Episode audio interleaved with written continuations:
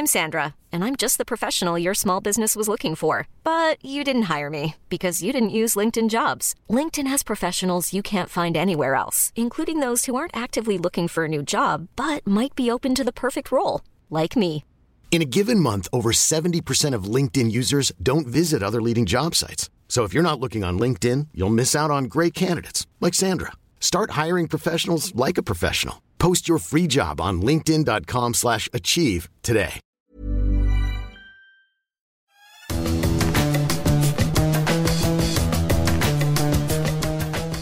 Salut les fous du volant, on est ravis de vous retrouver pour votre podcast euh, consacré à la Formule 1 et je retrouve pour ce dixième numéro de la saison 2022 mon camarade Stéphane Vreillot avec son teint râlé, il revient de vacances, il est beau. Oui, c'est ça. Euh, ça va, Gilles? Oui. Alors, on, on va rentrer tout de suite dans le vif du sujet. euh, Stéphane, à peine, à peine as-tu posé ta pelle et ton, et ton seau de retour de la plage que euh, tu vas voir qu'il y a du lourd avec l'arrivée de Volkswagen en Formule 1. On en parle depuis euh, longtemps. Et bien, ça y est, le président du directoire du groupe allemand a annoncé l'arrivée de Porsche et d'Audi en Formule 1 à partir de, de 2026. Lewis Hamilton peut-il planter Mercedes? Le septuple champion du monde laisse un peu planer le doute sur ses euh, intentions de, retraite euh, ou euh, non. Et de toute façon, on sait que ça va finir par arriver, qu'un jour il raccrochera euh, le, le Britannique. Alors, quelle solution aurait Mercedes Vous allez voir, c'est pas simple. Et puis, euh, la Formule 1 et la Formule E pourraient-elles s'inspirer l'une de l'autre pour progresser?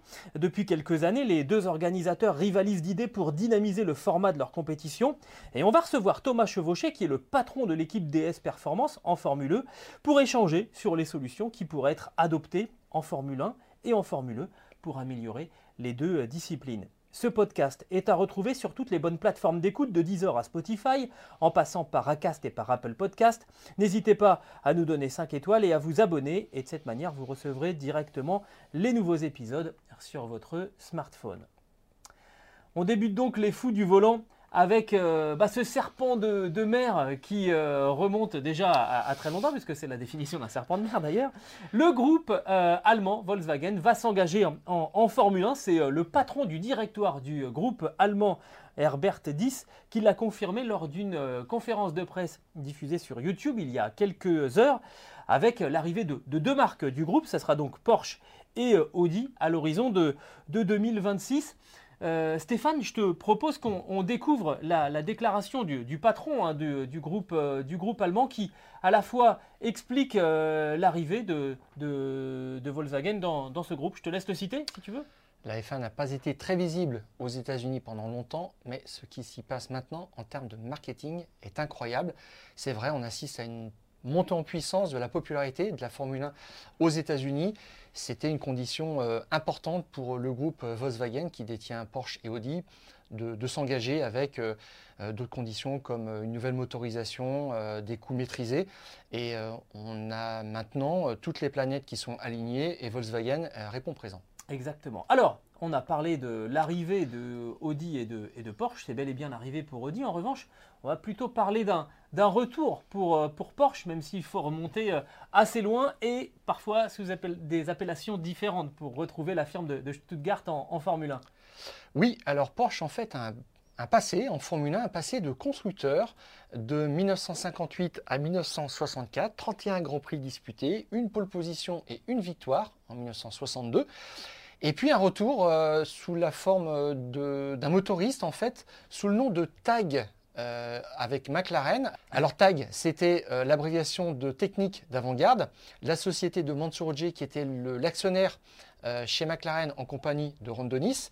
Et c'est lui en fait qui avait financé les études d'un moteur Porsche par le, gourou de la technique, c'était Hans Major. Euh, et euh, l'histoire euh, de 1983 à 87 avait conduit à 25 victoires, 3 titres pilotes, 1 pour Loda, 2 pour Prost, 84, 85, 86 et 2 titres pour les écuries. Et puis, bah, c'était une histoire qui, qui était aboutie, on, on va dire, un petit peu la façon dont les Allemands l'aiment, c'est-à-dire sortir par le haut en 87. Il y avait aussi une montée en puissance de Honda.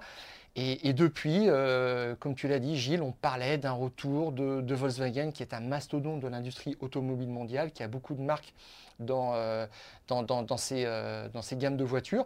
Et donc, bah, ça va se faire avec Porsche et Audi, et d'une façon un petit peu particulière. Exactement, parce qu'on va maintenant s'intéresser à la forme dont ces deux constructeurs vont s'engager en, en, Formule 1, avec deux voies finalement un petit peu différentes. Du côté de chez Porsche, a priori, hein, on peut toujours avoir des, surprises, mais euh, l'idée ce serait plutôt euh, d'arriver en tant que, motoriste.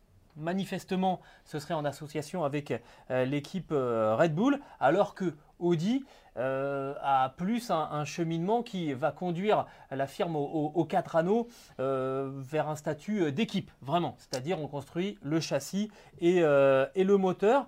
on s'intéresse déjà à, j'allais dire à Red Bull, à Porsche, Stéphane. Donc avec euh, une association en, vue avec, euh, avec Red Bull. Oui, elle est présentée même comme acquise par euh, quelqu'un qui est très très bien informé dans le paddock, qui est Gerhard Berger. Il a même dit que la collaboration aurait commencé sous, parce que quand on parle de mariage, forcément, on met en place tout ce qu'on peut apporter l'un et l'autre. Donc déjà, ça, les synergies sont, déjà en, voie de se, concrétiser. Euh, mais je, reviendrai juste sur euh, pourquoi Porsche motoriste et pourquoi Audi constructeur à part entière. J'ai un constructeur de châssis et de moteur. Euh, peut-être parce que Volkswagen a voulu positionner, en fait, a voulu se positionner en face de Mercedes, puisqu'avec un statut de constructeur à part entière pour Audi, on est plus au niveau industriel euh, en concurrence euh, avec euh, Mercedes plutôt que si ça, avait été Porsche. Si Porsche était entré en Formule 1 avec une voiture complète, là il se serait positionné à Ferrari. Voilà, et ça, ce sera pour plutôt les 24 heures du Mans, on va dire. Donc Porsche, oui, qui, qui serait le prochain associé de, de Red Bull qui s'occupe maintenant de ces moteurs dans et la de Red Bull Powertrains, avec, euh, avec euh, finalement euh, pour l'instant un, savoir-faire. le, moteur, le moteur de Red Bull Powertrains, pour l'instant, c'est un Honda. oui, tout à fait. C'est-à-dire qu'il est né Honda, il est entretenu par, par Red Bull qui a mis en place maintenant une équipe de, designers pour euh, inventer son moteur de 2026, dont la réglementation n'est pas complètement arrêtée, mais les grandes lignes sont, sur le papier parce qu'autrement Volkswagen ne se serait pas engagé. Il y a eu des négociations avec les autres écuries et il y a des questions effectivement délicates qui se posent comme euh, le transfert de technologie dont ne veut pas entendre parler des équipes comme Alpine, comme Mercedes, comme Ferrari. Ils veulent vraiment que euh, Porsche reparte d'une feuille, blanche. Voilà. Donc ça, ils ont, ils ont, un petit peu peur de ça. Et puis, ils ont exclu aussi la question des concessions telles qu'on les connaît en MotoGP, c'est-à-dire, par exemple, euh, de proposer à, Porsche, en arrivant en Formule 1 et à Audi, de faire toute une saison avec, par exemple, quatre blocs moteurs au lieu, de 3 pour les autres, pour euh, les, euh, leur permettre de se mettre le, pied à l'étrier. Donc ça, c'est complètement exclu. Euh, donc, ça c'est pour le côté, on va dire, Porsche motoriste de chez, de chez Red Bull. On évoque maintenant le cas de, Audi, on le disait, qui devrait arriver en tant qu'équipe à, part entière. sauf qu'on ne va pas rajouter manifestement une équipe sur, sur, sur la grille, ça veut dire qu'il faut racheter une équipe existante. Si on fait le tour euh, rapidement, alors évidemment pas, les, trois grosses, euh, McLaren a déjà décliné toute euh, possibilité, Sauber n'est pas, pas vendeur, Aston Martin a quand même des accords avec, avec Mercedes. Alors des accords industriels hein, qui rendent vraiment caduque le projet de Lance Stroll de, partir un petit peu tout seul, sabre clair. C'est, moi pour moi il reste, il y a très très peu de solutions en fait. Alors en fait, Williams? Voilà, qui, est une équipe euh, aujourd'hui qui est indépendante. Euh, et alors, c'est là que c'est assez drôle, euh, dans, laquelle on retrouve quand même des, éminences, des anciennes éminences du, groupe, du groupe Volkswagen en, sport. Just Capito, François-Xavier de Maison hein, notamment, qui avait beaucoup travaillé sur la, polo, En, championnat du monde des, des rallyes on, est, on se connaît déjà. voilà, tout à fait. Il a ses entrées et je pense que ça, c'est un, levier qui peut être assez fort. C'est la seule écurie véritablement indépendante qui euh, appartient à un fonds de, pension américain qui est peut-être prêt à, vendre, tout simplement, puisqu'ils sont en ayant fait une bonne opération financière. Exactement, parce que euh, en fait, quand tu détiens euh, une écurie en Formule 1, tu détiens surtout une licence, et tout nouvel entrant doit payer quelque chose, un droit d'entrée.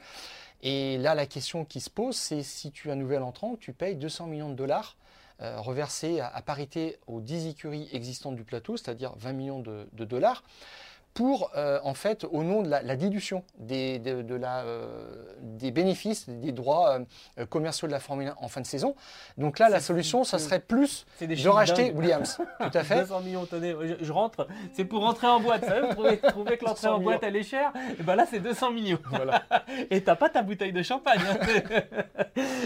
bon. Donc, Williams paraît la cible la plus évidente parce qu'en fait, c'est quasiment la seule qui reste. La seule, peut-être avec une autre, eh oui, AlphaTauri. Parce que finalement, si Porsche s'associe à, Red Bull, bah, la petite sœur, AlphaTauri, qu'est-ce qu'on en fait? Elle roulera de toute façon avec ce moteur Porsche aussi, ce qui pose quand même d'autres euh, questions, puisque euh, AlphaTauri, c'est comme l'équipe B de Red Bull qui sert à former des pilotes, et ça, ils y tiennent beaucoup, à trouver les futurs remplaçants de Verstappen et, autres, à former des techniciens, etc.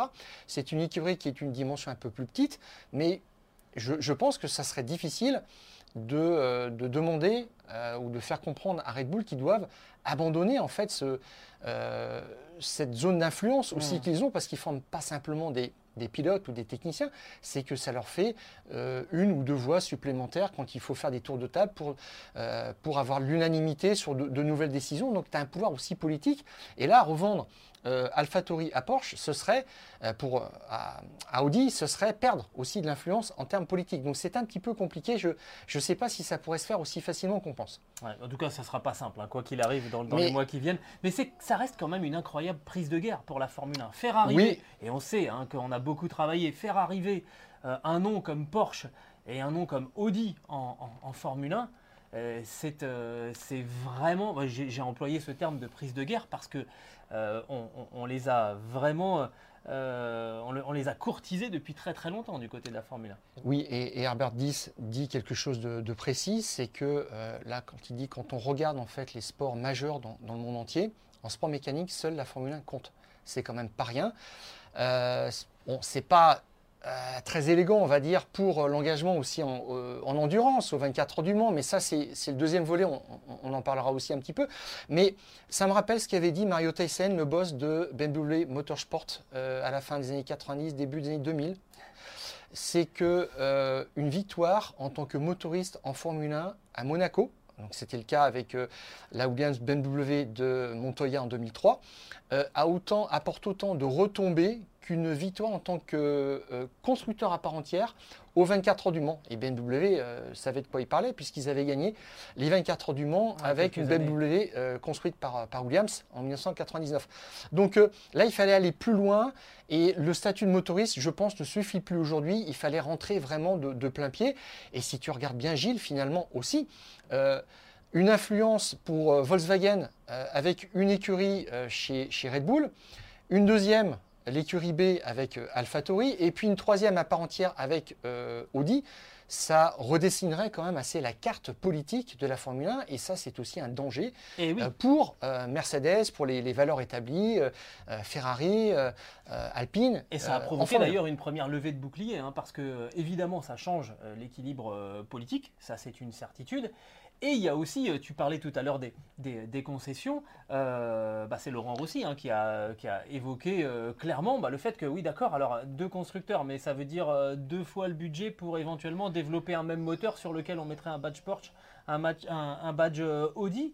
Comment est-ce que ça va se passer euh, Le président de l'équipe française qui expliquait que, en gros, euh, ça fait des années et des années que, Renault et maintenant Alpine travaillent au développement d'un moteur et que avec ce genre de, situation, on peut se retrouver finalement avec en plus un régime de, concession qui peut être, qui peut être imaginé. Euh, qui peut permettre à un constructeur de rattraper finalement son, retard sur, sur ceux qui sont là depuis plusieurs décennies. Hein. On pense à Ferrari, on pense aussi à Mercedes. Parce que la question, c'est que là, les moteurs sont gelés, maintenant jusqu'en 2025 inclus.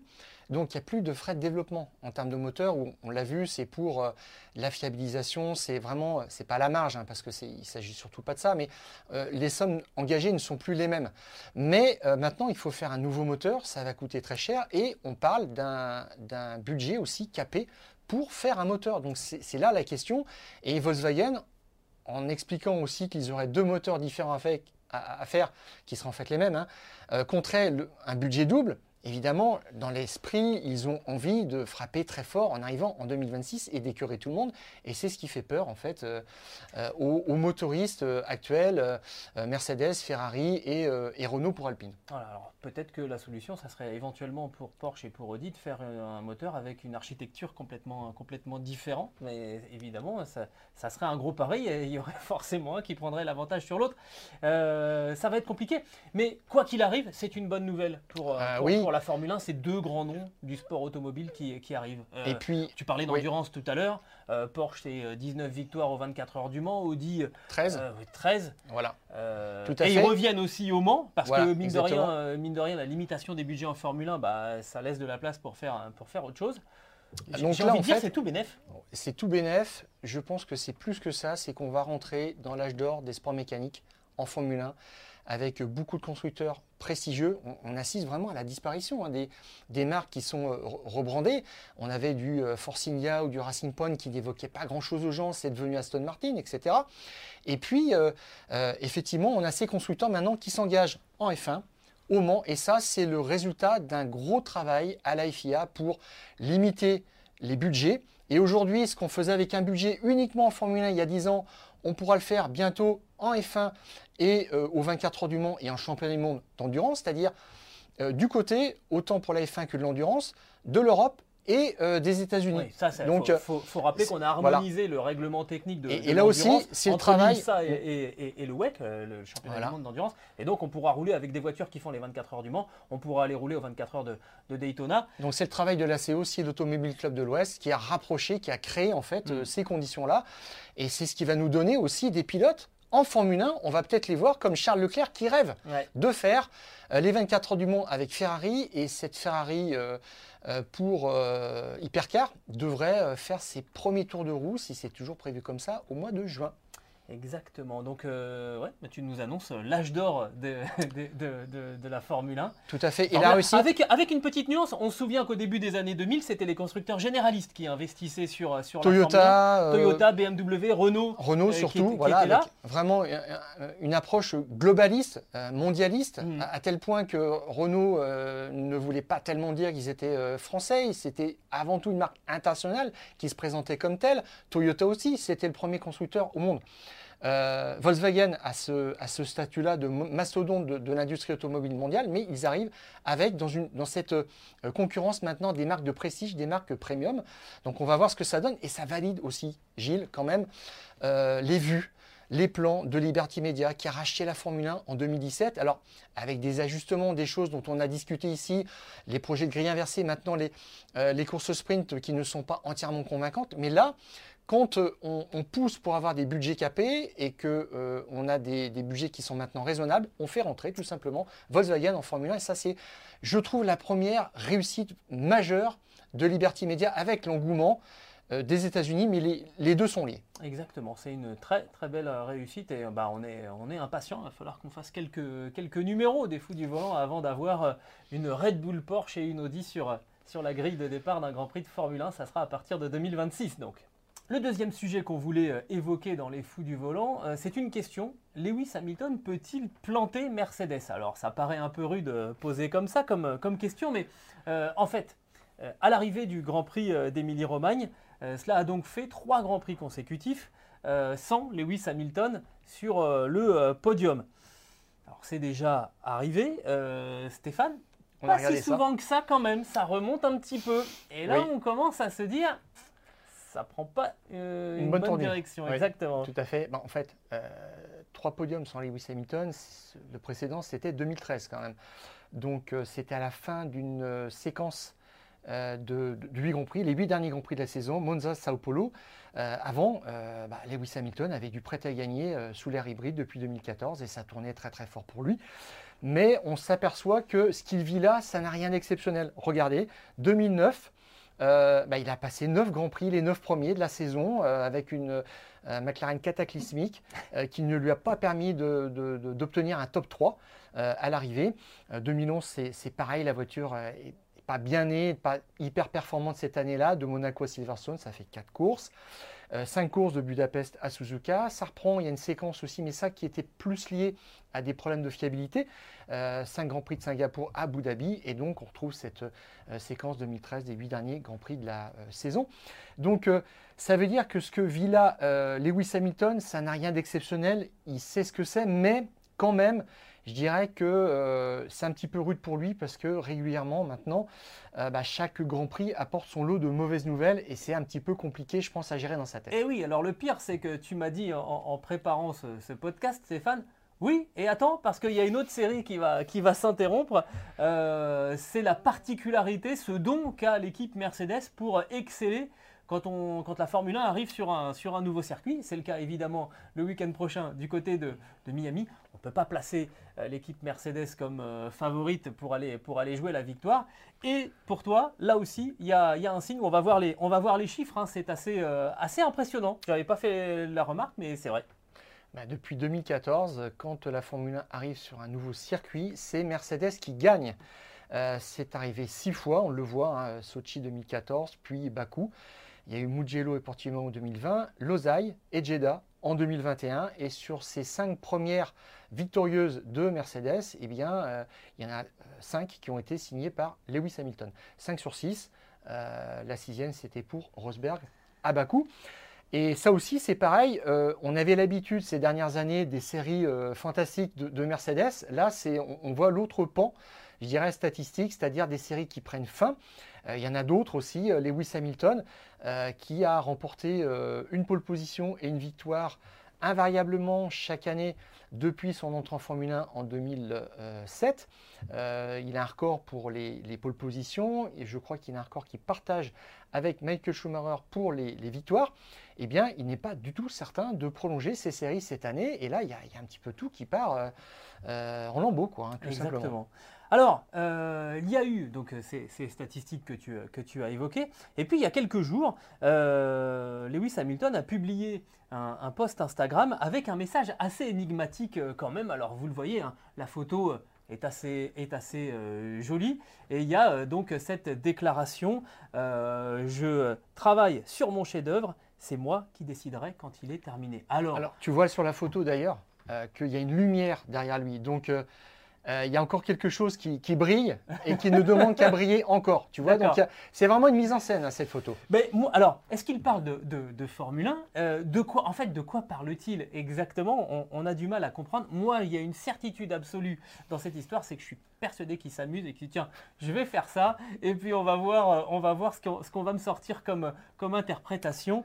et alors, tout ça pour vous dire que nous, on, on s'est dit avec Stéphane la question de savoir s'il va arrêter ou pas. De toute façon, euh, c'est lui qui a, la réponse. Est-ce qu'il a lui-même la réponse? Euh, je, Honnêtement, je ne pense pas, mais voilà.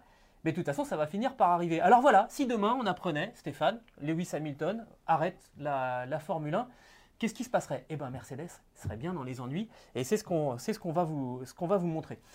Et quelque part, si Lewis Hamilton dit j'arrête la Formule 1, euh, l'épisode de la W13 chez Mercedes qui est manqué, euh, qui, est, mal né, et qui pour l'instant est un incident industriel, bah, pourrait se transformer en accident industriel parce que euh, si cette voiture mal née fait finalement éclore dans l'esprit de Lewis Hamilton qui pensait peut-être déjà un peu euh, de prendre sa, retraite. Alors là, l'incident se, transforme vraiment en accident industriel. Et moi, je me dis, c'est comparable à la façon dont euh, Ferrari a mal géré la fin de carrière de, Michael Schumacher et euh, qu'on s'est retrouvé quelques mois plus tard avec, un, Schumacher qui décide d'aller rouler pour Mercedes alors qu'il était ambassadeur chez Ferrari. Catastrophe absolue. Donc aujourd'hui, on se dit que il y a un potentiel cataclysme chez Mercedes. Je ne sais pas si tu es d'accord avec ça. Et après, on va se poser la question, quelle piste? Alors, euh, tout d'abord, euh, je dirais que en fait, ils n'ont pas préparé l'avenir. C'est le sentiment qu'on a. C'est que euh, il y avait une idée. Ce qui est fou, généralement, il, y a, 37 ans. Il y avait une idée reçue, c'est que Verstappen était le successeur de Lewis Hamilton il y a encore quelques mois chez Mercedes. On sait que le management de euh, Verstappen ne veut pas en entendre parler et spécialement travailler avec Toto Wolff. Ça, c'est terminé. Euh, de toute façon, ils ont refermé le débat. Ah bah Red Bull, ils ont sorti le 2000. carnet de chèques. hein, Voilà. comme ça, on est pas- on est pas là. 2026 sur et avec deux une, une option sur deux années, euh, 2027 et 2028. Donc il est verrouillé, il faudra chercher ailleurs. Et la question, c'est que euh, Toto Wolff disait, moi je dois préparer euh, le successeur de Lewis Hamilton. Alors a priori, il s'appelle peut-être George euh, Russell. George Russell, mais ça ne euh, solutionne pas le problème du second pilote qui est là pour se battre pour les titres, euh, pour les titres Constructeurs. Et là, il faut trouver un gros calibre aussi sur le marché et c'est compliqué. Et en fait, il n'y en a pas beaucoup euh, pour l'instant, ou en tous les cas révélés, euh, répertoriés comme tel. Exactement. Alors, on, on va faire le tour. On exclut donc Max Verstappen, on, on l'a dit. On, on va, on va exclure aussi Charles Leclerc parce qu'il est, il est signé chez, chez- chez Ferrari. Euh, alors, euh, je te propose de commencer la liste par, euh, par Lando Norris. Euh, sauf que Lando Norris, alors, il correspond un peu au profil. Il a 22 Il a ans. complètement le profil. Voilà, ben oui, mais sauf qu'il est signé chez McLaren jusqu'à fin 2025. Oui, mais je veux dire que McLaren est endetté jusqu'au cou et euh, que si aussi Zach Brown l'a fait, c'est pour euh, revendre un contrat comme ça. C'est ce qui peut solutionner beaucoup de problèmes. Euh, Sauber faisait ça aussi euh, pour faire des rentrées d'argent. Euh, ils ont vendu le- leur usine à, à Woking pour ça. Ils ont contracté un prêt très important au- auprès d'une banque d'État de, Bahreïn. Et, là, ils sont en sursis, en fait, financièrement. Et c'est ce qui leur permettrait aussi de, voir la fin de leurs leurs problèmes. Euh, Donc, je pense que ça, moi, pour moi, je, je ciblerai là-dessus. Et tu sais, c'est la fameuse formule. Euh, quand tu proposes euh, une somme d'argent, à partir d'une certaine somme, tout le monde écoute. Donc, euh, je pense que Zach Brown serait prêt à écouter aussi les arguments de, Toto Wolff, même si on est dans un environnement de coûts maîtrisés. Et c'est ce que recherche aussi Mercedes. Mais là, il faut tout sauver. Ils ont perdu, perdu le titre constructeur, le titre pilote l'année dernière. Ils vont perdre certainement les deux pilotes, les deux titres cette année, pilote et constructeur. Ça veut dire qu'il y a presque le feu au lac, quoi. Eh oui. Et là, si derrière euh, l'an prochain tu redémarres sans Lewis Hamilton, euh, compliqué quand même. Exactement. Donc, euh, on, bon, Lando Norris, on le met, on le met en pole position euh, pour, être, pour être recruté. Après, bah, on a un garçon euh, qui a longtemps été lié à, à- à Mercedes, qui était, euh, on il est hein, toujours lié à Mercedes quelque Ouais. part. Il, Esteban a- Ocon. il est contracté par Alpine, mais euh, Esteban Ocon l'a dit lui-même que euh, en sous-main, c'est euh, Toto Wolff qui euh, est prêt à le reprendre. au terme de son contrat chez Alpine, s'il n'y avait pas de suite. Bon, si. Exactement. Mais To- Toto Wolff a encore un, un droit de regard là-dessus parce que il a beaucoup investi et qu'il est prêt à en faire quelque chose si euh, l'occasion se présente. Ça, euh, Esteban Ocon est en contrat avec Alpine jusqu'à fin Bien 2024. Alors, puisqu'on parle d'un Français, on va parler de l'autre. Pierre Gasly, euh, qui a 26 ans hein, désormais, euh, qui est en contrat avec Red Bull euh, jusque fin 2023. Et Ouais. là, pour le coup, on se dit, c'est peut-être un bon rapport qualité-prix. Tu as vu la perf de Perez quand même à, à Imola Mm. Voilà, c'est ça donc ce qui complique un petit peu les choses.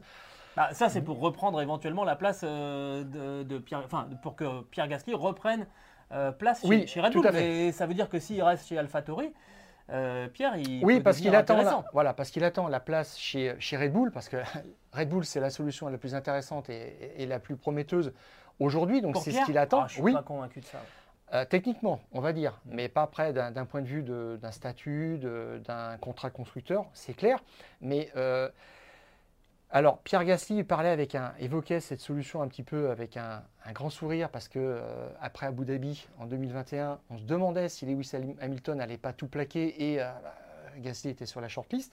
Donc ça, ça, ça, ça lui mettait un petit peu des étoiles dans les yeux, forcément. Mais Joli jeu de euh, mots. hein, je, je dirais qu'effectivement, ce serait, euh, ce serait une solution. Après, peut-être avec un, un statut de numéro 1 bis, parce que dans l'esprit quand même de Mercedes, maintenant, c'est Russell qui, qui a pris le lead en l'absence d'Hamilton, de, d'Hamilton, même si Pierre Gasly a remporté un Grand Prix. Il a un palmarès que n'a pas encore George Russell. Ouais, c'est vrai. Mais pour l'instant, il faut quand même reconnaître que George Russell fait un travail assez incroyable chez Mais chez je, je pense encore que euh, Gasly poursuit son idée de Red Bull pour l'instant. Mais bon, après, quand il y a Mercedes qui t'appelle, c'est pour ça que je parlais aussi des performances de Perez qui resteraient. Et euh, Helmut Marko chez Red Bull a dit euh, on ne sait pas quoi faire encore pour l'instant de, de Pierre Gasly. Euh, mais si il a une proposition intéressante à l'extérieur et que nous, on n'est pas capable de lui donner quelque chose, on le perdrait, ce qui est désolant. Mais bon, on comprendrait qu'il aille voir, voir ailleurs. On, comprendrait qu'il aille voir ailleurs, tout à fait. moi, ce qui me rend fou quand même, c'est que Lewis Hamilton, il a 37 ans. Et on n'a pas, ça donne le sentiment qu'on n'a absolument pas travaillé à, à l'après Hamilton, parce que Autant il y a un an, euh, la proposition de Mercedes pouvait mettre euh, effectivement des étoiles dans les yeux à n'importe quel pilote. Euh, cette année, tu, veux pas venir, veux pas venir rouler avec la W13 là? Bah, Lewis Hamilton, il vient de faire 14e avec. non, je peux pas, je suis désolé, j'ai une Williams. Bah, tu comprends, c'est plus du tout séduisant de rouler pour, pour Mercedes. Même si on peut penser qu'ils vont, qu'ils vont réagir. donc, en fait, la seule solution maintenant pour Toto Wolf, eh bien, c'est la calinothérapie. C'est voilà, ah, de dire vraiment euh, le, le, meilleur de ce qu'il pense de, de, Lewis Hamilton, quel meilleur, quel plus fort? C'est, il le pense peut-être euh, sincèrement, mais en tout cas, de beaucoup communiquer sur ce, sur ce point de vue, euh, parce que parce que c'est, compliqué et qu'on se dit peut-être qu'il pourrait être aussi tenté, Lewis Hamilton, bah, de faire une pause et de revenir un peu plus tard. Ça s'est déjà vu dans l'histoire de, de, la Formule 1, Stéphane. Et oui, alors, justement, je regardais ça en regardant un petit peu les parcours des champions du monde, depuis 1984, euh, on a pris Niki Loda. Eh bien, en fait, ces champions euh, sentent qu'ils ont un travail qui n'est pas terminé. Et je te renvoie au post Instagram de Lewis Hamilton qui disait Je travaille sur mon chef-d'œuvre et je déciderai euh, moi-même quand ce sera la fin eh bien, Niki Loda a été, euh, s'est laissé tenter par le projet McLaren en 82 de revenir, euh, Rondonis, etc. Et il a été champion du monde. Donc, ça signifie que quand tu as encore euh, la flamme en toi, quelque chose, tu peux y arriver. Parce qu'il ne l'avait plus, cette flamme, parce qu'il n'avait plus les résultats. Tout simplement, il y avait une rupture avec Ferrari. Après, il a piloté pour Brabham. Il a tout plaqué, moins de deux ans après chez Brabham. Et puis, euh, Prost, ça a été pareil. Enfin, lui, il a refusé de piloter pour l'IG en 92, mais il est revenu très fort. je ne sais plus, je crois qu'il avait 38 ans. Et pour être champion du monde, idem pour Nigel Mansell qui a gagné ensuite euh, en 94 après une année sabbatique. Euh, Michael Schumacher qui a tenté aussi le, le, défi Mercedes en 2010, tout comme Kimi Raikkonen avec Lotus en 2012, ce qui lui a donné un contrat euh, chez, Ferrari. Il a gagné des grands prix chez Lotus et chez Ferrari. Et puis, idem pour Fernando Alonso, qui en est euh, la preuve la, plus manifeste aujourd'hui. Et encore actuelle. Quand on a, je dirais en fait, euh, c'est l'orgueil même de ça. Quand on se dit, j'ai envie de sortir par la, grande porte, j'ai encore quelque chose à montrer. Et, et ces pilotes, finalement, ces championnats ont connu des trous d'air, une saison ou deux et euh, on laissait passer ça et on, euh, sont quand même revenus pour un dernier challenge pour dire j'ai l'orgueil, j'y retourne et euh, j'ai encore, je, peux faire quelque chose. Et je pense que Lewis Hamilton a quand même ça au fond de lui. Ce huitième titre, il est passé tout près à Abu Dhabi l'année dernière et bah, il sait maintenant qu'il a tiré un trait sur, sur le titre. Il l'a d'ailleurs dit à Imola. Pour 2022 Voilà, tout à fait. Et qu'il euh, bah, a une dernière année de contrat euh, l'an prochain. Il aura 38 ans, ce qui n'est pas un âge canonique en Formule 1. Et euh, il, espère faire, au même titre que ces pilotes-là, le, le, beaucoup sortir, sortir par la grande porte. C'est mm. surtout ça qui est important, je trouve, parce que c'est ce qu'on retient et un grand champion soigne sa sortie. Exactement. Ben, on verra, mais là, ce qu'on peut faire quand même comme constat, c'est que euh, ben, Mercedes se retrouve en grande difficulté avec euh, cette pression hein, finalement et ce pouvoir qu'a Lewis Hamilton de dire ben, je vais peut-être arrêter. Oui, mais il y a des gens dans son entourage aussi, tu parles de pression, qui sont là pour faire relâcher cette pression. Et en as eu un témoignage euh, Et oui, quand on a, il y a 15 reçu euh, Makis Chamalidis qui nous disait euh, l'entourage dans, dans, dans, dans, la vie et la réussite d'un champion, d'un athlète, c'est primordial. Et l'entourage de Lewis Hamilton, justement, je parlais de calinothérapie de Toto Wolf, il est là pour l'Autrichien. Puis il n'y a, pas que lui hein, dans l'entourage proche de Lewis dès Hamilton. Le tour, dès le Tour d'honneur, Imola, il a, il a commencé l'opération cocooning. Et euh, alors, euh, Toto Wolf, euh, il a repilé et rempilé en 2021, 2022 et 2023, il a signé un nouveau contrat de 3 ans. Et la fin de son contrat correspond à la fin du contrat aussi de Lewis Hamilton. Donc, dans son idée, ils partent tous les deux en même temps. Et là, c'est pour ça aussi qu'il le soutient parce que Toto Wolf aussi, il a envie de, de prendre du recul. Euh, ah, c'est sûr que Mercedes avec Lewis Hamilton, euh, avec une euh, W13 qui fonctionne comme une. Mais voilà, c'est que s'il s'en va, ils partent tous sur un constat d'échec et c'est peut-être l'image un petit peu qui restera. Bon, il y a quand même tous les titres, hein, mais et donc Toto Wolff est là et je trouve qu'il y a une autre personne aussi qui le tient, entre guillemets, qui le motive au quotidien, c'est Angela Cullen, sa physio. Euh, la petite blondinette que vous voyez systématiquement euh, quand Qui le suit partout, euh, dans le garage, qui est tout le temps avec lui, près de lui, dans le garage, pour lui donner tout ce dont il a besoin, qui prépare son casque, son équipement, et même plus que ça, qui est là sur la grille de départ. Vous la voyez courir, même parfois derrière lui quand il est à trottinette. c'est pas très. Hein. Bah, c'est une athlète. oui, mais bon, je dirais, est-ce que c'est très élégant? Je ne sais pas, mais voilà, c'est comme ça que ça se passe. mais elle, le booste, elle est là, elle a fait quelque chose de très important, de fondamental en 2017. C'est elle qui a répondu à sa demande de, euh, l'alimenter de façon végane. Elle a réussi ce challenge parce que 23 courses dans une saison, ça demande beaucoup d'énergie. Elle a dit qu'il se sentait mieux grâce à ça. Et au fil de cette collaboration, euh, cette néo-zélandaise est devenue sa confidente.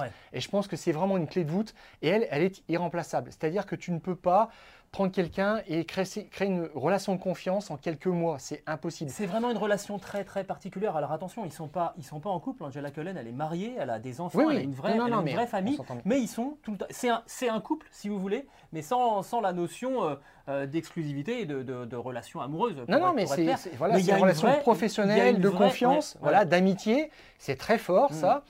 Et euh, bah, Lewis Hamilton a aussi une relation très forte ah avec euh, Peter Bonington, son ingénieur, euh, ex-ingénieur de Michael Schumacher, qui est son ingénieur historique. Euh, depuis 2013, son arrivée chez Mercedes, et c'est quelqu'un de très important qui le comprend aussi dans ses demandes, quand il communique dans des moments de tension à la radio. Et Lewis Hamilton disait quelque chose d'important on ne s'est jamais disputé avec Bono. ce, que, ce que tu veux nous dire, c'est que tant qu'il y a tout ça, il continuera? Moi, je le pense parce que, alors, on a vu un petit peu ces projets de, de champion du monde qui avaient, euh, qui s'étaient mis en retrait de la Formule 1 et qui étaient revenus parfois dans d'autres équipes. Je pense que ce n'est pas du tout le projet de Lewis Hamilton de laisser tomber, de faire une année sabbatique et de revenir ensuite dans une autre écurie. Ça n'aurait pas de sens de toute façon, il n'y a pas de place. Euh, et puis chez Mercedes, je ne comprendrais pas bien. Donc c'est la continuité qu'il faut de toute façon euh, privilégier. Mais oui, euh, je, pense qu'il va essayer d'aller jusqu'au bout dans, ce format-là, avec ces personnes-là, même si je pense que Bono euh, pourrait être remplacé, si, ça, se présentait, par mm. quelqu'un d'autre, parce qu'on a des méthodes de travail qui sont très précises chez Mercedes, et que cette personne qui arriverait aurait la même façon de faire que Bono. Mais après, il y a, la communication aussi qui compte beaucoup. Oui, une connivence. Bref, voilà où, on, voilà où on en est. Ce constat, c'est que finalement, c'est Lewis Hamilton qui a, qui a, pris le pouvoir en quelque sorte du côté de chez, chez Mercedes parce que bah, c'est le grand vide. Derrière Lewis, euh, c'est le déluge. Alors, je, préciserai aussi une chose parce que les mots sont importants. Je reviens au post Instagram. C'est moi qui déciderai la fin. Et en fait, tous les pilotes qui euh, euh, ont décidé un jour de prendre la retraite ont expliqué à peu près la même chose. C'est qu'il y a un jour, ils ont réalisé que cette somme de sacrifice n'en valait plus la peine et que pour eux, ça les saisissait. Ce n'était pas une décision qu'ils avaient prise, c'était un sentiment qui s'imposait à eux. Voilà. Et je pense que Lewis Hamilton, ça lui tombera aussi euh, un jour, un matin, comme ça, en disant Je, n'ai plus envie, je, je n'en peux plus. Voilà, tout simplement. Et il en a déjà parlé à Imola en novembre 2020, à la fin de la saison. Euh, il avait dit Je ne suis pas sûr d'être sur la grille en 2021. Et c'est quelque chose qui revient chez lui. Ça avait secoué le Landerneau de la Formule 1. Tout à fait. Donc c'est pour ça qu'on vous dit aujourd'hui une retraite de Lewis Hamilton, c'est une hypothèse, mais qui est réelle, parce qu'il avait aussi dit l'année dernière, en signant son contrat en février, je crois, 2021, euh, et puis après c'était en, non, c'était en, il avait signé son contrat 2021 en février, puis en juillet il avait empilé pour 2022 et 2023, en précisant bien que le déroulement de ces saisons lui dirait s'il a toujours l'envie. Alors manifestement, il a l'envie de faire sa dernière année de contrat, mais on ne sait pas ce qui peut se passer parce que cette dernière année de contrat, dans son esprit, est en option. Voilà donc ce qu'on pouvait dire sur euh, ben, cette saison euh, de Lewis Hamilton et sur euh, le fait qu'il pourrait finalement planter Mercedes. La troisième partie des fous du volant aujourd'hui, on est avec un, invité, et un invité de, marque, Stéphane Thomas Chevauché, qui est le, patron de DS Performance, qui roule en, Formule 1. Bonjour Thomas, on est ravi de vous accueillir dans les fous du, du volant. alors, On a assisté en quelques jours à une sorte de télescopage euh, d'événements dans, le monde euh, de la course automobile et ça nous a poussé un peu à nous intéresser. D'abord, il y a eu le, le e-prix de, Monaco que j'ai eu le plaisir euh, de, commenter sur, l'antenne d'Eurosport et qui a été une course encore une fois très très intéressante. Et puis on a l'arrivée aussi du, Grand Prix de Miami en, en, Formule 1, on voulait essayer euh, bah, de, comparer un petit peu les, expériences des deux euh, disciplines qui cohabitent désormais depuis, plusieurs années, maintenant dans le milieu euh, des sports, des sports mécaniques. alors, D'abord, DS Performance a été champion constructeur en, Formule 1 quand même, je le dis parce qu'il y a, y a de quoi être fier, Thomas, euh, à deux reprises, saison 2018-2019 et 2019-2020. Euh, champion aussi des pilotes avec Jean-Éric Vergne, avec euh, Antonio Félix d'Acosta. Thomas, je, voudrais vous, vous montrer rapidement quels sont les dispositifs technico-sportifs qui ont été mis en place par la Formule 1 d'un côté, par la Formule 2 de l'autre, pour essayer de, dynamiser, de rendre plus intéressantes les, euh, épreuves de, chaque discipline. Par exemple, en Formule 1, on a mis en place des week-ends sprint. Euh, il y a eu évidemment euh, l'arrivée du DRS pendant les, pendant les courses, hein, le Drag Racing System. Et puis, on accorde un point au meilleur tour en course. En face, on a donc les dispositifs pour la Formule E avec euh, un système de qualification tout nouveau depuis le début de la saison avec des qualifications par duel pour les quatre premières lignes. Euh, l'arrivée aussi du, mode attaque avec un surplus de puissance de, 13% euh, que les pilotes sont obligés euh, d'actionner en course. Là aussi, il y a un point pour le meilleur tour en course. Et puis, il y a aussi le, fan boost. Hein. autrement dit, les, fans peuvent aller sur le site internet de la Formule 1 pour donner un petit surplus de puissance aux pilotes. Thomas, j'ai envie de vous poser la première question. Est-ce que est-ce que les deux disciplines se, regardent quand il y a des nouveautés pour euh, savoir ah tiens ça c'est intéressant Est-ce qu'on est curieux de euh, est-ce qu'on est curieux en Formule E de ce qui se passe en Formule 1 oui, forcément. Euh, je pense qu'il serait quand même très présomptueux de, dire que quand on est en FE, on ne regarde pas ce qui se passe en F1 parce que ça ne nous intéresse pas. Évidemment, ça nous intéresse. il est toujours intéressant de regarder ce qui se fait en F1 et dans d'autres catégories d'ailleurs, pour voir un peu quelles sont les, formules qui marchent. L'objectif, c'est vraiment d'essayer de, proposer aux fans euh, et aux téléspectateurs euh, un, spectacle intéressant qui nous permet de mettre en avant euh, on va dire le message, les, messages de la Formule 1, que sont le développement technologique et l'autre possibilité de faire du motorsport d'une manière plus sustainable. Donc évidemment, on regarde ce qui se fait avec beaucoup d'intérêt. La Formule 1, c'est un peu la grande sœur. Euh, donc euh, on, regarde ce qui s'y fait avec, avec intérêt et on prend les bonnes idées s'il y en a à prendre, évidemment. Alors justement, euh, ça c'est un échange. Et qu'est-ce qu'il y a comme idée dans le, laboratoire de la Formule 1 qui tente aujourd'hui la, Formule E? Alors, il n'y a pas, d'idées qui sont prises directement en ce moment. Aujourd'hui, on va dire la Formule E, elle est basée sur un modèle différent. Le modèle de la Formule E, c'est des voitures électriques qui courent en ville, pour, euh, pour amener le spectacle de la course automobile au contact de nos fans, euh, et donc en, opposition ou en, face de la Formule 1 qui fait un, spectacle sur des grands circuits où, les gens doivent se déplacer pour aller voir la course. Donc ça, c'est une différence. dans les choses qui sont un peu plus similaires, on va dire que le DRS et l'attaque mode, c'est quand même deux, phénomènes qui, qui se ressemblent un peu. Évidemment, c'est pas la même manière de le faire. Alors pourquoi on ne le fait pas avec un DRS en FE Parce qu'en fait, il y a très peu d'appui aérodynamique en FE. Donc euh, euh, déjà, on n'a pas d'aileron. Euh, mais même si on avait un aileron, si on le débraquait, ça ne ferait pas grand-chose. Et nous, on a l'avantage de pouvoir piloter très facilement la puissance de nos moteurs. Donc on peut faire la même chose en rajoutant de la puissance. c'est voilà, deux, deux, manières de créer du spectacle. ça, c'est une constante dans quelle que soit la catégorie. on veut voir du spectacle, on veut voir des dépassements pour qu'il se passe des choses en piste. Euh, et, naturellement, ça peut être plus facile euh, d'apporter des artifices qui augmentent le, nombre de déplacements. Alors, euh, moi, j'ai une petite question. Eh, on aurait pu rajouter dans ces, dispositifs technico-sportifs de la Formule E le fait que toutes les équipes, vous, chez DS Performance, vous avez exactement le même châssis que tous vos adversaires. Est-ce que ça change la façon d'aborder une épreuve? Non, ça change pas directement la façon d'aborder une épreuve. la principale chose que ça change, c'est que ça réduit les budgets. C'est-à-dire que la raison pour laquelle les châssis et les batteries sont communs à toutes les équipes en Formule 1, c'est le contrôle des coûts. la Formule 1 a vraiment fait le choix de centrer ses, recherches et son travail technologique sur la chaîne de traction électrique, ce qu'on appelle le powertrain. Donc le powertrain, c'est le moteur électrique, l'inverteur qui est en fait la carte électronique qui pilote le moteur électrique, mais qui est une pièce très importante, la transmission et la suspension arrière, donc tout l'arrière de la voiture.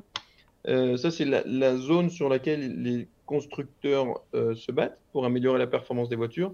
Par contre, le châssis et donc la carrosserie et donc l'aérodynamique et les batteries sont communes parce que ce sont des, secteurs qui sont très chers à développer, mais euh, qui ne sont pas les secteurs sur lesquels on a envie d'axer le développement de la formule électrique.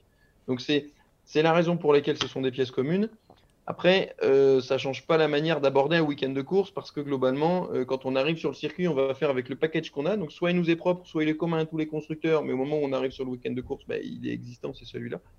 Et on va essayer de l'adapter le mieux possible euh, au circuit sur lequel on se trouve, aux conditions dans lesquelles on se trouve, pour être le plus performant en piste. Et ça, je, je pense que c'est très similaire entre la FE et la F1. Alors, j'ai une autre petite question. Euh, on a vu les dispositifs de la Formule 1 et de la Formule, E. Euh, il y a aussi euh, la MotoGP qui a développé depuis quelques saisons des idées intéressantes avec notamment le système de, de long lap. Au lieu de mettre une pénalité de 5 secondes, et il y en a régulièrement aussi en Formule E quand il y a des actions litigieuses, et eh ben un pilote doit prendre une partie du circuit qui est un petit peu plus longue. Et puis il y a un autre système, et là je vais vous demander aussi votre avis, le système de, concession qui est fait en MotoGP pour inciter des nouveaux constructeurs à, venir. Euh, est-ce que, ce sont des choses qui, d'après vous, euh, seraient intéressantes à, expérimenter en, Formule 1 alors moi j'aime bien les et, deux. En, et en Formule 1, je vous pose la question pour les deux. Ouais, alors pour, pour ce qui est de la Formule 1, euh, je, vais, laisser les spécialistes de la Formule 1 répondre. je pense que le, système de concession, c'est un truc qui est, vraiment super bien. et il fait sens. parce que, en fait, ce qu'on veut, c'est voir du, de la course très resserrée avec plein de constructeurs qui peuvent se battre ensemble, plein de pilotes qui peuvent se battre ensemble euh, pour faire du spectacle. Euh, donc en gros, euh, je ne connais pas tous les détails, mais ce que je comprends, c'est que les, équipes qui sont le plus en difficulté ont le droit de faire plus de développement et d'apporter plus d'évolution à leur machine, qu'elle soit à deux roues ou à quatre roues. On peut utiliser plus de moteurs aussi. Voilà. donc ça, c'est des choses qui sont intéressantes pour permettre de, de niveler par le haut. C'est-à-dire que ceux qui sont euh, le plus en difficulté, ben, on va essayer de les aider pour pouvoir raccrocher le wagon. Euh, et c'est une manière un peu opposée à certaines catégories qui créent ce qu'on appelle des BOP, donc des balances de performance, qui vont niveler par le bas en disant ceux qui sont trop rapides, on va les ralentir, histoire qu'ils attendent les copains qui ont plus de difficultés. Moi, je trouve que c'est beaucoup plus vertueux euh, d'essayer d'aider ceux qui sont en difficulté, en particulier dans le contexte de la Formule E, puisque notre objectif, c'est d'accélérer le développement des technologies électriques donc le but, c'est bien d'aller le plus vite possible de l'avant. Donc c'est pas du tout dans l'état d'esprit de ce qu'on fait nous, d'essayer de ralentir euh, ceux qui vont le, plus vite. D'ailleurs, on ne le fait pas. Alors, nous, on a l'avantage en Formule e que, et c'est aussi l'avantage de la batterie commune, c'est que la puissance et l'énergie des des voitures, pardon, est contrôlée à la sortie de la batterie, ce qui fait qu'on a tous la même puissance par définition. Le règlement, il limite la puissance à la sortie de la batterie, et ça nous aide beaucoup à avoir des performances très resserrées, c'est difficile de faire un gros écart. Donc on, va travailler sur plein de petits détails, on va tout optimiser, ce qui à la fin va quand même permettre de gagner la course, mais va pas permettre de gagner la course en ayant mis deux tours euh, à l'arrière du peloton. Alors la F1, a quand même... la F1 a quand même introduit un système de concession avec euh, euh, ces temps en soufflerie décroissants. du premier au, dernier, le, dernier a plus de temps de, euh, plus de sessions en soufflerie pour développer en fait euh, euh, sa, voiture. on, l'a introduit, c'est alors que la Formule 1 est par essence une catégorie qui prône le, développement et qui est contre cette forme d'égalisation, je dirais, des, performances. Est-ce que ça, c'est un, chemin? Alors, sachant que, vous l'avez dit, en Formule E, le travail sur l'aéro est moins pertinent, même si euh, on a eu des solutions qui, sont, euh, qui ont été intéressantes testées cette année avec les, nouveaux fonds plats en Formule 1, qui donnent peut-être aussi des idées euh, pour la, Formule E du futur. Oui, complètement, c'est une bonne idée. Mais après, je le vois plus comme En fait, la limitation des heures de soufflerie, euh, c'est plus une, mesure de contrôle de coûts. C'est-à-dire que pour contrôler les coûts, euh, parce qu'on sait que c'est quand même aussi important euh, pour, les différentes séries d'essayer de, limiter les coûts pour pouvoir retenir un peu les constructeurs, on va limiter le nombre d'heures de soufflerie ou de CFD. Et ce contrôle de coûts, on va l'ouvrir un petit peu pour ceux qui ont des difficultés. Donc je pense que, à mon avis, les gens qui ont, mis en place ce, système-là en, Formule 1 ont plus vu ça comme une aide euh, à ceux qui sont un petit peu plus en difficulté technique qu'une limitation à ceux qui étaient devant, parce qu'en gros, l'idée, c'était de limiter tout le monde pour contrôler les coûts. Et ok, euh, ceux qui sont un petit peu en difficulté, on va les aider en ouvrant, un petit peu plus les possibilités de développement. Je pense que c'est fait un petit peu dans le même esprit que, que, ce qui est fait en MotoGP. Je trouve que c'est bien. Nous, on l'a pas fait en FE. Je pense qu'on l'a pas fait en FE parce qu'à ce stade, et ça ne veut pas dire qu'on le fera jamais, on pense qu'on n'en a pas besoin. Parce qu'il y a quand même beaucoup de constructeurs euh, beaucoup de constructeurs qui sont euh, très compétitifs. On le voit, il y a beaucoup de différentes, euh, beaucoup de différentes voitures ou pilotes qui sont capables de, gagner. Donc, du coup, je pense qu'on en a à ce stade pas forcément besoin. Moi, j'ai une petite question aussi qui concerne le, fait que, quelque part, le, modèle de la Formule E avec des circuits en ville, on voit qu'en Formule 1, on va de plus en plus sur les circuits en ville, et c'est le cas justement pour le prochain Grand Prix à Miami quelque part, ça valide un petit peu le, le, format qu'a choisi, euh, choisi la, la, Formule e. Pour vous, c'est plutôt, plutôt valorisant Oui, c'est sûr. C'est sûr que c'est sympa d'aller en ville. Ça fait, des cadres, ça fait des cadres vraiment très chouettes. Ça peut faire des, tracés euh, très sympas et apporter, encore une fois, la course euh, à proximité des fans. C'est quelque chose qu'on défend vraiment au sein de la Formule e. C'est quelque chose qui fait partie de notre ADN. Alors, c'est vrai qu'on a été faire parfois quelques courses euh, en dehors des villes, notamment euh, pendant, pendant la, crise du Covid et à cause de la pandémie, euh, parce que c'était quand même mieux de courir sur ces circuits-là que de pas courir du tout quand on pouvait pas aller dans les villes. Mais c'est pas notre ADN. Notre ADN, c'est vraiment de rester dans les villes, d'apporter la course au, contact de nos fans. Et on, voit que les courses, les courses de F1 qui sont faites en ville donnent aussi des, résultats très très sympas. Donc je pense que là-dessus, on a, évidemment des points qui se rejoignent. Alors je vais parler aux, techniciens vraiment que vous êtes. La question aujourd'hui en, Formule 1, même quelque chose qui, nous surprend, qui nous interroge, c'est des voitures qui pèsent 800 kg, c'est 200 kg de plus qu'il y a 13 ans. Alors 800 kg, c'est euh, pilote compris, sans l'essence.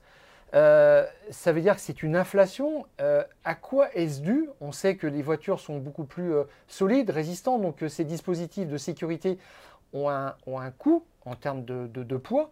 Mais est-ce que ce n'est pas le, prochain sujet auquel il faut euh, s'attaquer euh, de toute urgence? Euh, je dirais même, en, sous-question, est-ce qu'une Formule 1 de 800 kg est plus sécurisante qu'une Formule 1 de 600 kg lors d'un impact avec les mêmes dispositifs de sécurité?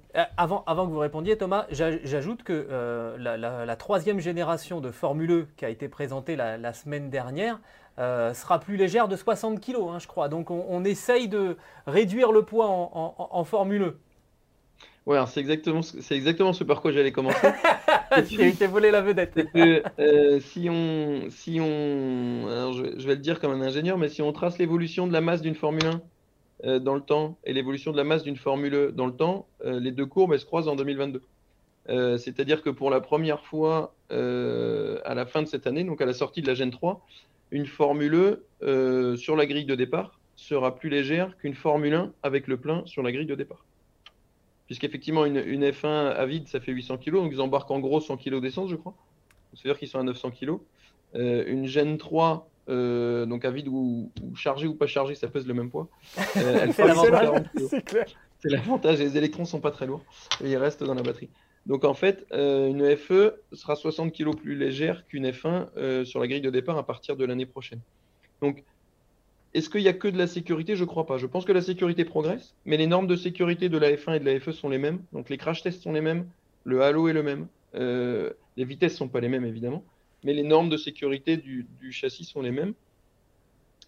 Je pense qu'une des raisons pour lesquelles la F1 s'alourdit petit à petit, c'est qu'elle embarque des technologies électriques euh, qui apportent énormément d'avantages et un petit peu de masse avec, puisqu'elles conservent évidemment leur moteur thermique et leur essence. C'est aussi ce qui cause la masse un petit peu élevée des formules, euh, puisque nous, c'est que des technologies électriques. Donc les, moteurs en eux-mêmes, ils sont extrêmement légers, mais pour embarquer la quantité d'énergie nécessaire dans la batterie, ça prend encore un peu de masse.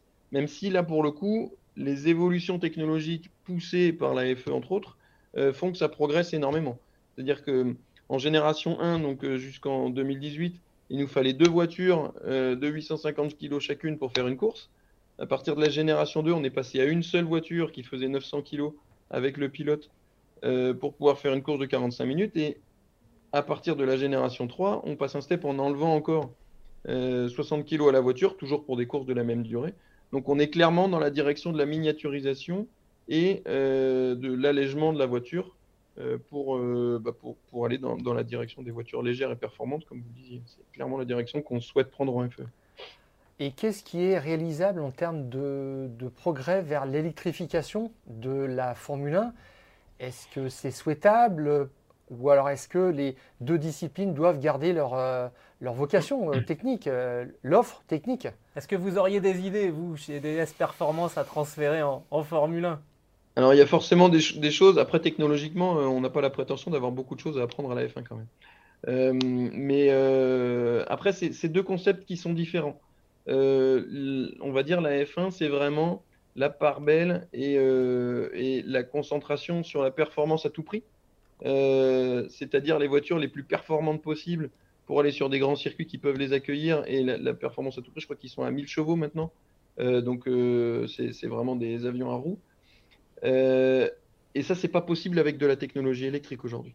Euh, donc, c'est deux approches différentes. Euh, nous, le, credo de la FE, c'est vraiment pousser au maximum les technologies électriques pour être capable d'en faire le spectacle le plus sympa possible en accélérant, en accélérant son développement, mais en la laissant dans un périmètre pour lequel elle est adaptée, c'est-à-dire des circuits en ville et, et, qui sont donc d'une distance limitée et surtout avec des taux de pleine charge qui sont un petit peu plus limités les F1, on met 1000 chevaux avec des taux de pleine charge à 80-85%. Euh, ça, avec, des technologies électriques actuelles, c'est pas forcément possible. Est-ce que c'est pour, autant une va devoir prendre le pas sur l'autre? Moi, je crois pas. C'est une offre différente. Euh, donc, euh, moi, je, trouve que quand on regarde une course de FE ou une course de F1, on voit pas la même chose. Et c'est bien comme ça. moi, ça me pose pas de problème, mais c'est pas la même chose. Thomas, j'ai une dernière question à, vous poser parce qu'il y a deux des adversaires que vous connaissez bien, en l'occurrence euh, Porsche et, Audi, qui ont annoncé euh, par l'intermédiaire du patron du, directoire de, Volkswagen qu'ils allaient euh, débarquer en, Formule 1. C'est une bonne nouvelle de voir deux gros adversaires comme ça partir? Ou bien vous vous dites, bah, il va falloir que j'aille voir le, patron de Stellantis, qui est régulièrement d'ailleurs dans le box de, DS Performance. Il faut peut-être faire le même chemin aussi, éventuellement? Alors, il y a déjà une marque de Stellantis qui est en F1 euh, avec Alfa Romeo. Non, je pense qu'ils partent. oublié, euh, pour être honnête. ils, partent, euh, ils partent parce qu'ils ont eu peur de DS, à mon avis. Ça doit être ça. Ça doit être ça. Non, encore une fois, c'est on, pour plus, plus sérieusement, c'est deux offres différentes, comme je le disais. donc, c'est des choix un peu d'entreprise de rester en Formule E ou, de partir en Formule 1. En l'occurrence, Porsche est aussi en, en Formule E et je ne suis pas sûr que leur implication en F1, euh, si elle se confirme, euh, et, soit synonyme d'arrêt du programme de Formule 1. C'est deux catégories qui peuvent euh, coexister, aussi bien dans l'offre pour les spectateurs qu'au sein d'un même constructeur. Il y a des technologies qui sont communes. Hein. Les technologies des moteurs électriques de FE et de F1 sont quand même très proches. Euh, et, justement, pour Porsche, ça peut permettre, peut-être que le travail en FE, ça peut permettre bah, de mieux travailler avec l'utilisation euh, de, des batteries en, Formule 1. Je ne sais pas, je pose la question euh, en termes de néophyte. Très probablement, pour les batteries, je ne sais pas, mais pour les, pour les moteurs et la chaîne de traction, c'est sûr qu'ils partent pas de zéro. on va dire, on n'en fait pas la même chose, donc c'est pas les mêmes pièces, évidemment, mais les technologies utilisées sont les mêmes. Donc, donc clairement, ils partent pas de zéro. je ne pense pas que ce soit ça qui les incite à aller en F1, mais mais il y, a clairement des, parallèles et des passerelles entre les deux. Merci beaucoup Thomas. Les minutes, elles passent euh, à la vitesse euh, grand V en votre, en votre compagnie. C'est toujours très intéressant. Prochain rendez-vous pour la Formule E, ça sera du côté de, Berlin, sur euh, l'aéroport Tempelhof. Il y a une première place au championnat à aller rechercher. Hein. Jeff est deuxième désormais du championnat. C'est la mission à Berlin Absolument, c'est bien notre intention. Maintenant, euh, Jeff est deuxième et, et DST Cheetah est deuxième aussi au, championnat constructeur. Donc on a bien l'intention d'aller se battre avec euh, nos copains allemands qui sont eux aussi d'ailleurs en F1 et en FE euh, pour aller récupérer la première place. Parfait. Si ça vous intéresse, je vous donne quand même les horaires du Grand Prix de, Miami de, Formule 1. Euh, essai libre 1, ça sera vendredi à 20h30. C'est après la journée de travail. C'est parfait. Comme ça. Comme ça, vous pourrez continuer à travailler. La qualif samedi à 22h et le Grand Prix dimanche à 21h30. Ça vous va? Ça me va très bien et je dois vous avouer que je serai devant la télé. Impeccable. Merci beaucoup, Thomas. Merci, avec plaisir. Merci, Thomas. À bientôt. Au revoir. Bon, c'est toujours intéressant d'avoir euh, l'avis d'un patron euh, d'équipe. Je trouve ça très instructif. On vous a donné les, horaires donc euh, du Grand Prix de Formule 1 de Miami. C'est pas la peine de prendre votre maillot de bain. La Marina, c'est un fake. c'est de la peinture. c'est pas la peine d'y aller. Un peu, peu, grotesque quand même le, truc, honnêtement. c'est comme si nous, on, pourrait, faire un trucage pour être super, super costaud. Hein on va faire ça, on va faire ça. on va remercier Marion Rabot qui euh, nous a permis euh, de euh, vous présenter ce, podcast, qui est à retrouver sur toutes les bonnes plateformes d'écoute, de Deezer à Spotify, en passant par Acast ou par Apple Podcast. N'hésitez pas à nous donner 5 étoiles et à vous abonner. Et de cette manière, vous recevrez le nouvel épisode directement sur votre smartphone. Bon Grand Prix de Miami. Et nous, Stéphane, on se dit qu'on on va se dire à la semaine prochaine. Oui. Et d'ici là, on coupe le, contact.